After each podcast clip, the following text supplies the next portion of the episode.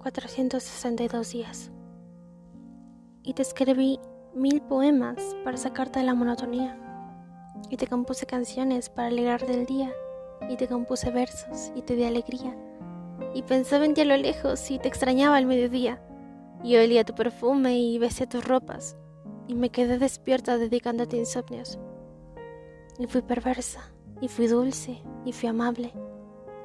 Y te di mi todo por nada y lloré mares y sequé tus lágrimas, y me bebí tu amor, y me fumé tu recuerdo.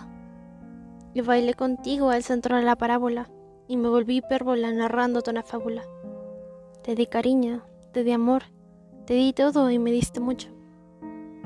Tu sonrisa, tu voz, tus virtudes, tus defectos, tus días y tus noches, tus desvelos y tus resacas, tus besos y tus lágrimas, tus abrazos y lo que significas.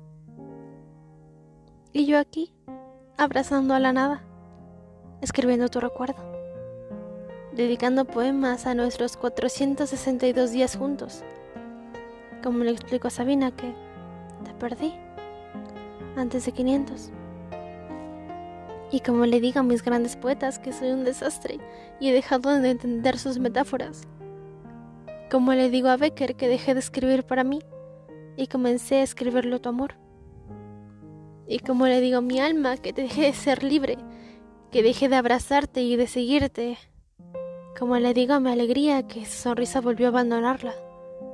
Como le digo al mundo que Marte murió desangrándose, que entregó su corazón a la tierra y en su sepulcro puede leerse, aun si la muerte nos separa.